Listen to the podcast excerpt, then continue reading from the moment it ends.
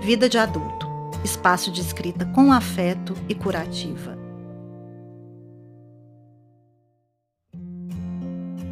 Eu sou Fabrícia Amu e escrevi o texto de hoje, A Dor e Eu.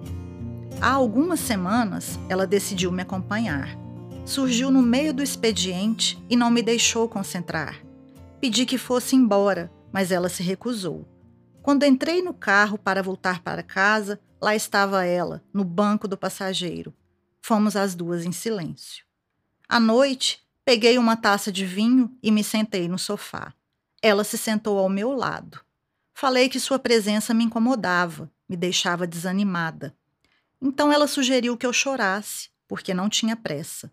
Eu poderia até escolher uma música triste para facilitar o processo. Coloquei Fake Plastic Trees, do Radiohead, e, para minha surpresa, chorei compulsivamente. As lágrimas presas por meses desceram quentes e grossas.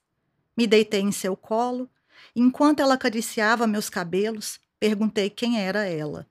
Eu sou a dor. Estou aqui porque você se recusa a tomar uma decisão necessária.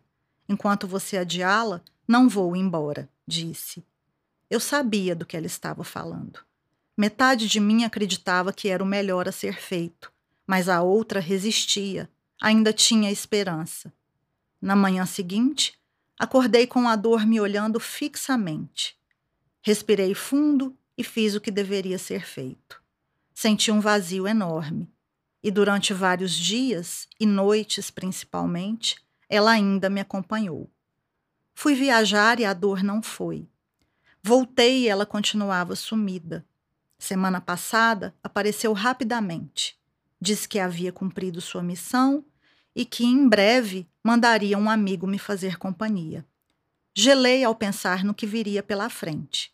Fique tranquila, você vai gostar dele, me assegurou.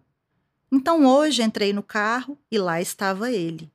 Me pediu que colocasse Felicidade do Marcelo Genesi e perguntou como eu me sentia. Respondi que estava leve, alegre e que ele me passava uma paz de espírito incrível. Dançar na chuva quando a chuva vem, cantarolamos juntos. Perguntei quem era ele. Sou o crescimento. Vim para te mostrar como você está melhor depois da sua decisão e o quanto evoluiu, respondeu. É verdade.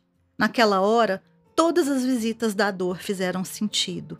Abracei-o com carinho e agradeci. A dor tinha razão. Ele é mesmo um cara bacana. Fique com a gente também no Instagram.